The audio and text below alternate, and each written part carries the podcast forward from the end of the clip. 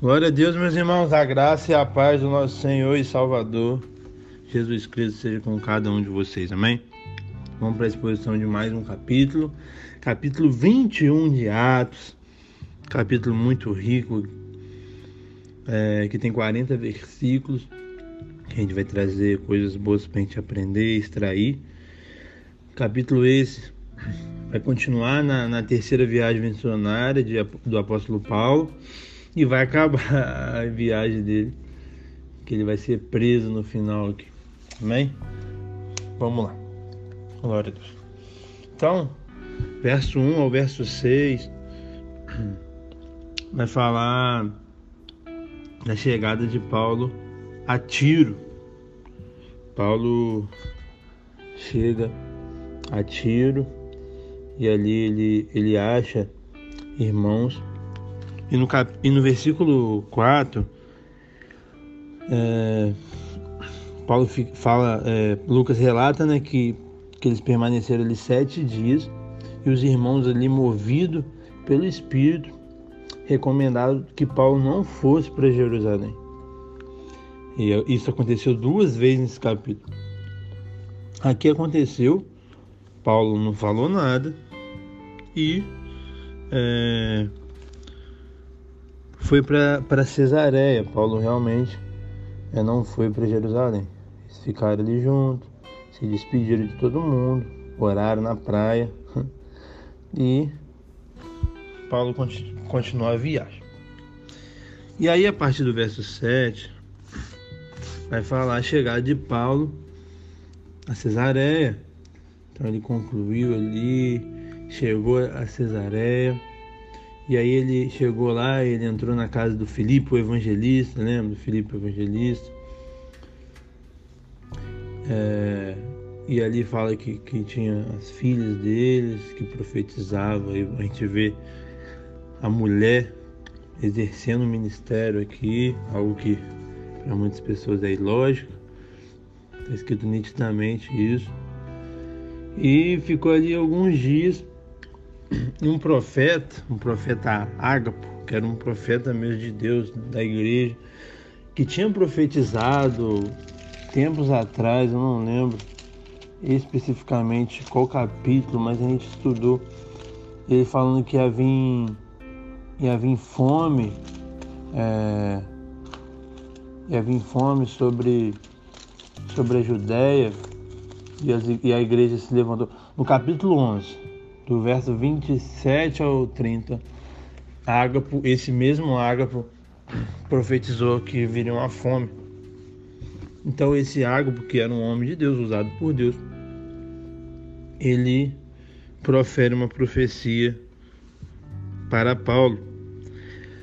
Ele profetizou que em Jerusalém Paulo seria preso. Ele fala isso, não fala para Paulo não ir, ou fala para Paulo ir. No verso 4 fala para Paulo não ir, ele não foi. Aqui não fala para ele ir ou não ir. Fala que ele seria que seria preso. E aí as pessoas ouvindo essa profecia rogaram para Paulo, Paulo não vai, por favor, Paulo, não vai para Jerusalém. E olha que coisa maravilhosa, fantástica que Paulo fala no verso 13, meu irmão. Ele entendeu o que é cristianismo. E esse coração que eu e você nós temos que ter. Ele enche, eu imagino Paulo nesse momento aqui com intrepidez, com ousadia. Ele perguntou: Gente, por que vocês estão chorando? Meus irmãos, eu estou pronto, verso 13. Não só para ser preso, porque a profecia falava que ia ser preso, mas para morrer pelo nome do Senhor Jesus. Meu irmão, você tem essa ousadia? Você tem esse coração para morrer para Cristo? Hoje a gente vive num Brasil um evangelho raso que as pessoas não querem morrer. Então elas nunca vão para um lugar perseguido, igual no Oriente Médio, pregar. Por quê?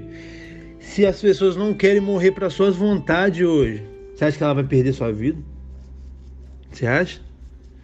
Se as pessoas não querem, é, entre aspas, aspas bem grandes também, irmão, perder tempo para orar, para meditar nas escrituras, você acha que ela vai querer perder a vida?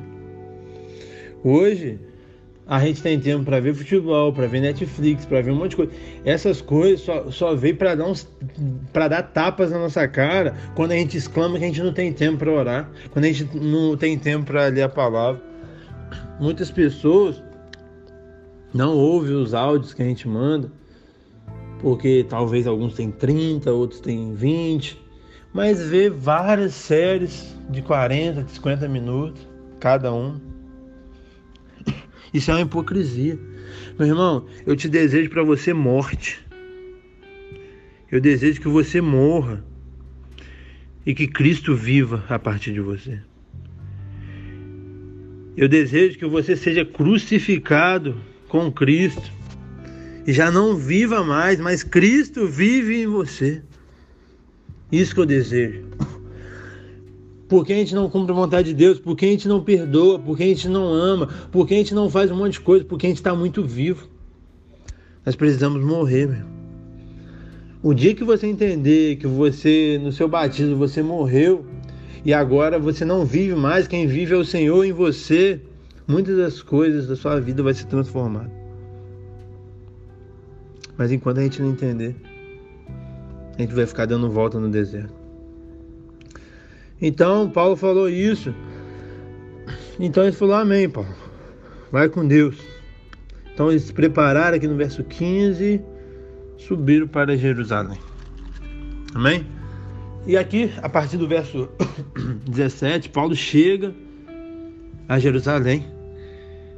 E depois de uma grande viagem, verso 17 vai falar que ele foi acolhido com alegria. Glória a Deus, meus irmãos. Que bom, né? Receber pessoas que a gente ama, que a gente gosta de estar junto. Então, Paulo se sentiu acolhido ali. Muito importante a gente acolher pessoas de fora, pessoas é, que não são residentes da cidade que a gente mora. Porque é difícil viver longe de tudo e de todos. Você ter alguém que te acolhe, isso é muito gratificante, muito importante. Aí, Paulo encontrou com a liderança, encontrou com o Tiago, encontrou com os presbíteros. E Paulo contou para eles no verso 19 e 20 tudo que Deus tinha feito no seu ministério, para os gentios, para a glória de Deus. E aí, é, no verso 21 ao 26, Tiago vai dar orientações para Paulo. Por quê? É, Tiago estava é, preocupado ali com a chegada de Paulo porque tinha as falsas notícias, isso não é verdade, falsas notícias disseminando ali sobre que Paulo mandou os judeus parar de observar a lei. E Paulo nunca falou isso, Paulo só falou que isso não ia salvar eles. Salvação é pela graça, ninguém cumpre a lei toda. Mas a lei em si, a lei moral é importante, muito importante. A pessoa ter caráter, a pessoa ser honesta, a pessoa fazer o que é certo. Então, para prevenir esses boatos, para ver que esses boatos eram mentirosos, ele falou: Paulo, então faz o que a lei manda. É, se purifica segundo a tradição deles, faz voto do, do nazireu, raspa a cabeça para eles verem, para eles olhar para você visualmente sem antes você falar nada. E eles verem que isso é mentira. Então, que importante é isso, né, meu irmão? Só alguém morto, como Paulo estava morto, faz isso. Ele não está errado, ele não fez nada de errado, foi uma fake news. e de vez ele, ah, fake news, eu tô nem não. Vou me submeter. Eu vou raspar minha cabeça, talvez ele gostava, não sei. Ele deixou de fazer algo lícito, que era ficar com o cabelo, raspou, só para as pessoas é, para ele se identificar com as pessoas, para as pessoas ver que ele era verdadeiro. Ele provou algo que ele nem precisava, porque ele não falou nada. Mas para não escandalizar os, os, irmãos, ele fez isso. Olha que coisa maneira. Não estou falando para você raspar a cabeça, não, né, meu irmão? Mas você tem que entender o contexto cultural, familiar, o contexto de tudo e talvez abrir mão para as outras pessoas ser alcançadas. Amém? Tem que entender isso. Se todo mundo entendesse, ser muito mais tranquilo as coisas. E aqui, a partir do verso 27 até o 40, é, Paulo vai ser preso. E aqui no verso 27, houve uma grande, um grande alvoroço, a galera estava agarrando ele. E do 28 ao 30, eles é, proferiam uma falsa acusação contra Paulo. Eles acusaram Paulo é, de ser todos os costumes do povo, contra a lei, contra o tempo. Como Tiago já tinha visto, e Paulo se preparou. Mas como a fake news estava grande, isso alardou. E ali eles queriam matar Paulo. Verso 31. Eles não queriam ouvir, eles queriam matar Paulo. E ali chegou ao conhecimento do centurião. E ele, a partir aqui do verso 31, parte B até o 36, ele vai intervir o centurião. O centurião vai intervém, chama os soldados e, e manda todo mundo proteger Paulo e Paulo foi preso, mas foi para um lugar seguro. E a, a multidão no 34 grita aqui para matar o Paulo, para matar ele e tal, e os soldados carregando ele. 1036 foi, foi forte aqui. Fala, pois a massa de povo o seguia gritando, matam. Então ele estava é, com raiva mesmo. Olha como a fake news pode fazer. E aí, é, a partir do verso 37 até o 40, é, vai haver um, um, esclarecimento aqui. Paulo foi recolhido a fortaleza e, e, é interrogado por, pelo soldado, pelo centurião ali. Aí ele pergunta se ele era egípcio, se era grego. E ali, aí Paulo no 39 faz uma afirmação forte, fala, eu sou judeu natural de Tarso, da cidade, cidade não insignificante da Cilícia, rogo-te que me permita falar ao povo. E aí Paulo, em pé, começa a falar com o povo. E aí a gente vai ver só no capítulo 22, que aí acabou o 21 já. Então a gente viu aqui que Paulo foi para Tiro, foi para Cesareia, e falou para ele é, que ele ia ser preso em Jerusalém. Ele falou que estava preparado não só para ser preso para morrer, foi para Jerusalém, chegou lá, encontrou a liderança.